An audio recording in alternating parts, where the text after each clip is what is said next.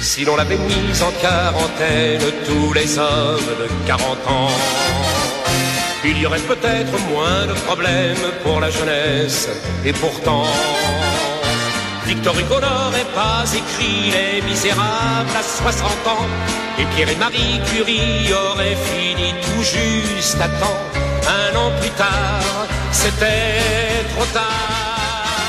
J'adore cette chanson de Philippe Clé. Oui, je sais, je suis ringarde. Oui, je sais, j'ai des vieux goûts en chansons françaises. Que voulez-vous? Je peux pas me changer. Cette chanson-là, la quarantaine, dit ne mettons pas en quarantaine les gens de 40 ans et plus.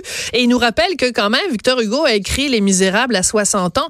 Puis on pourrait vous donner plein d'exemples comme ça. Frank Lloyd Wright qui a fait son chef-d'œuvre, le fameux Guggenheim à New York, ben, il avait 80 ans. Alors, il faut faire attention avant de tasser les gens euh, qui sont euh, euh, dans la disons, dans l'âge d'or. On va en parler avec Jocelyne Cazin, que vous connaissez bien sûr, euh, journaliste, animatrice, mais qui, euh, ces jours-ci, présente des conférences justement sur la retraite. Bonjour Jocelyne, comment vas-tu? Sophie, bonjour. Moi aussi, j'aime beaucoup la chanson. Puis vous savez, vous n'êtes pas obligé d'aller aussi loin. On a notre Jeannette Bertrand, Denise Pigliatro et combien d'autres personnes qui ont 60 ans et plus et qui sont encore extrêmement actives. Non, mais vous savez que moi, je rencontre régulièrement Jeannette dans mon quartier et euh, c'est absolument fascinant. Vous parlez avec cette femme-là, c'est comme euh, parler avec euh, une petite une petite poulette du printemps de, de 39 ans. Là, elle elle a une lucidité et un regard sur la société qui sont absolument époustouflants. Alors, vous savez, quand moi je dis mon âge, j'ai l'impression d'être un imposteur. Quel âge avez-vous, Jocelyne? Alors, je le dis, j'ai 68 ans, mais euh, vous devez savoir qu'un 68 ans d'aujourd'hui équivaut à un 58 ans il y a 10 ans. Tout à fait. C'est fantastique. C'est fantastique. vous avez vous avez le droit d'avoir le goût de vieillir ou d'avancer en âge, comme dirait si bien Jeanne Moreau. Oui, ah ben oui, ben Jeanne Moreau, on aurait pu aussi la citer euh, elle en exemple ou euh, même tu sais Catherine Deneuve en ce moment qui n'a jamais été aussi bonne au cinéma que, que maintenant et elle a dans ces âges-là plus de 70 ans et chez nous, André Lachapelle. Absolument, oui, mais André, il faut faire attention. André, elle a dit qu'elle ne faisait plus de cinéma, mais elle est absolument, euh, absolument fabuleuse dans Il pleuvait euh, des oiseaux. Bon, on peut donner plein d'exemples de gens euh, super actifs qui ont fait plein de choses, mais revenons à vous, Jocelyne. Vous, donc, ces conférences que vous donnez, c'est pourquoi? Pour brasser la cage un peu, pour dire aux gens, écoutez, on, on, on, notre vie n'arrête pas à 65 ans ou à 67 ans. C'est quoi le but de ces conférences? Ben exactement. Brasser la cage, ça a toujours été euh, mon leitmotiv, C'est vrai. vous savez. Alors, euh, brasser la cage tout en étant à la retraite. En fait, ce que je veux faire par, le biais de mes conférences et aussi des textes que, que, que je place sur mes réseaux sociaux, c'est de redéfinir le terme retraite. C'est pas parce qu'on est à la retraite que l'on se met en retrait. Alors moi, ce que je dis, c'est que oui, j'ai pris ma retraite de TVA en 2008. J'avais 57 ans. Et euh, mais euh, je ne me suis pas mise en retrait. J'ai pris ma retraite de TVA pour mm. faire autre chose.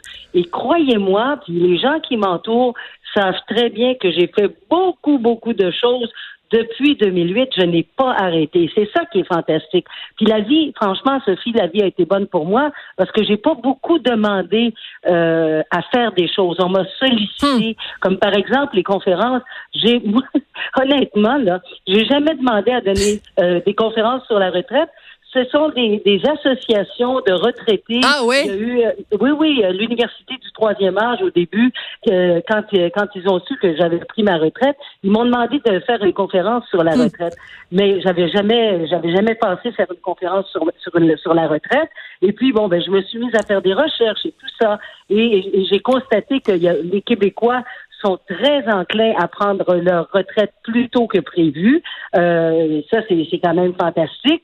Euh, et que on est même pire pire qu'au Canada. Alors, est-ce qu'on est plus paresseux? Est-ce qu'on a envie de, jouir de la vie euh, plus longtemps? En fait, ça, c'est une question que, que j'ai pas de réponse.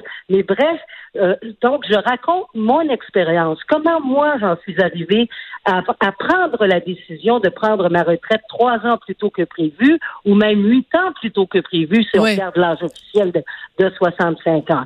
Alors, il a fallu que je regarde les aspects psychologique. Il a fallu que je regarde les aspects financiers. Après ça, euh, euh, les projets. le réseau, parce que moi, j'ai pas envie de finir seule avec ma gueule. Bien sûr. Euh, j'ai pas de famille. Allez-vous nous chanter du Johnny Hallyday, vous? Envoyez donc, vous. non, mais c'est parce que vous dites euh, me retrouver toute seule avec ma gueule. Je pensais que vous faisiez référence à la chanson de Johnny quoi, ma gueule? Qu'est-ce qu'elle a, ma gueule?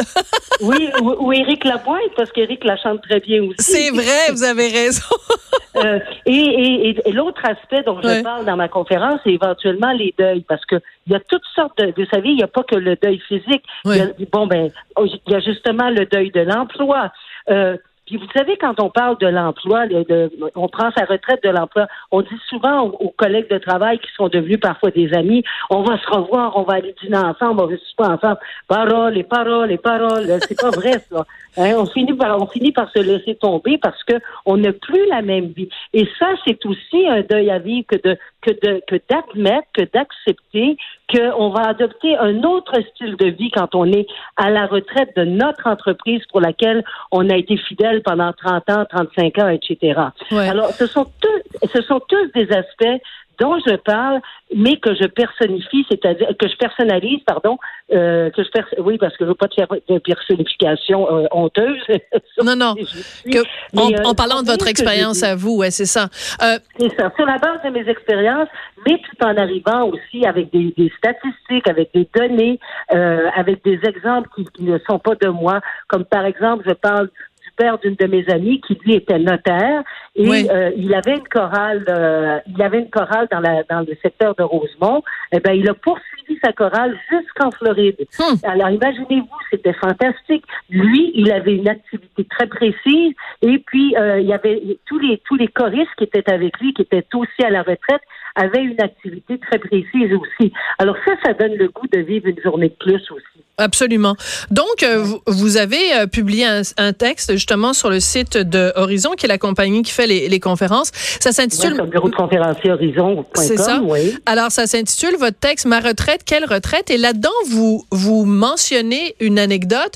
Vous dites un journal, une journaliste, mais je vous demanderai pas des noms là. Une journaliste m'a un jour lancé alors que j'amorçais ma cinquantaine que je devais songer à laisser ma place aux jeunes. On a quand même beaucoup ça euh, au Québec, le fameux euh, phénomène du tasse-toi mon oncle. Dans ce cas-là, je m'excuse, mais c'était plus euh, tasse-toi ma tante. Euh, qu'est-ce que vous avez répondu à cette collègue-là qui semblait dire, bon, ben, passé 50 ans, t'es comme un vieux yogourt, là, t'as une date de péremption, puis tasse-toi, fais de la place aux jeunes? Ben, ben, en fait, c'est moi qui l'ai tassé. Ah, bon, OK. non, non, non, non. En fait, je lui ai dit gentiment, écoute, ma chère, j'ai un début cinquantaine et si tu vas voir aux États-Unis, les animateurs, les animatrices, ils ont même au-delà de 75 ans puis ils sont encore extrêmement populaires. Alors pourquoi est-ce que euh, une animatrice, écoutez, j'avais début cinquantaine, c'était quand même pas rien là, j'étais pas j'étais pas une vieille ringarde Mais non, vous aviez euh, l'âge que j'ai maintenant. Oui, oui. Mais de toute façon, c'est la même recherchiste qui venait d'arriver euh, à mon émission et qui, euh, au bout de trois semaines, moi, je lui ai dit, écoute, j'aimerais bien avoir mes dossiers. Vous savez ce que je veux dire, Sophie? Oui. J'aimerais bien avoir mes dossiers de telle ou telle façon. Et elle m'avait dit, écoute, ça fait trois ans que je suis recherchiste, tu me diras pas quoi faire. Et boy! Euh, D'accord. Et ah, je dis, c'est vrai, moi, ça fait juste 30 ans que je suis journaliste alors, mais, non, non, alors, mais c'est pas plus grave que ça, là. Mais il y a l'arrogance de la jeunesse aussi. Ça, c'est intéressant de réfléchir là-dessus parce que c'est sûr que, bon, tu sais, quand on était jeunes, nous aussi, on, on on regardait les gens qui étaient en place, puis on disait quand est-ce qu'ils vont décrocher, qu'on puisse nous euh, prendre notre place au soleil? Non.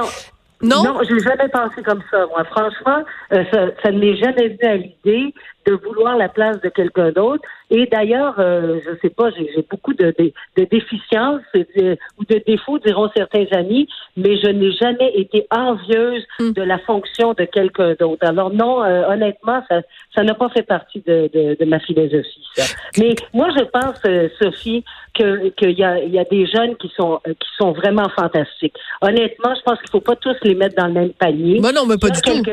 Il y a quelques personnes, et je pense que les personnes qui osent être envieuses de cette façon dont a été euh, cet ex-recherchiste, euh, moi, je pense que c'est parce qu'il y a un manque quelque part. Il y a une insécurité mm-hmm. ou peut-être un manque de compétences. Euh, et ça, et ça, ça, se décrit de cette façon-là. Oui. Mais euh, c'est vraiment anecdotique. Là. Oui. Euh, Jocelyne, je veux absolument qu'on parle des gens. Des fois, j'entends les gens dire, euh, ben, euh, je suis à la retraite, euh, je m'ennuie, je sais pas quoi faire. Je m'arrache les cheveux quand j'entends ça parce que je me dis, il y a tellement d'activités, il y a tellement, avec Internet, tu as accès à tout. Tu vas à la bibliothèque, tu vas dans les maisons de la culture. C'est rempli d'expositions. en plus, pour les personnes de l'âge d'or, ben, il y a, y a des réductions. Dans certains cas, c'est gratuit. Comment quelqu'un peut être à la retraite puis s'ennuyer? Bon, alors ça, ça fait partie de l'aspect projet. Quand, quand je dis il faut bien préparer sa retraite, alors il faut préparer ses projets. Puis moi, ce que je dis souvent, c'est pas de, pas de projet, pas de vie. Hein, on s'entend là-dessus? Non, mais c'est vrai. Si t'as pas de projet, t'as pas de vie. Alors, par exemple, moi, j'ai commencé à faire du bénévolat bien avant ma retraite. Euh, hmm. je, suis ambassadrice pour euh, la, sclérose en plaques depuis maintenant 16 ans parce que j'ai quatre amis qui sont à tête de, de ah sclérose en plaques.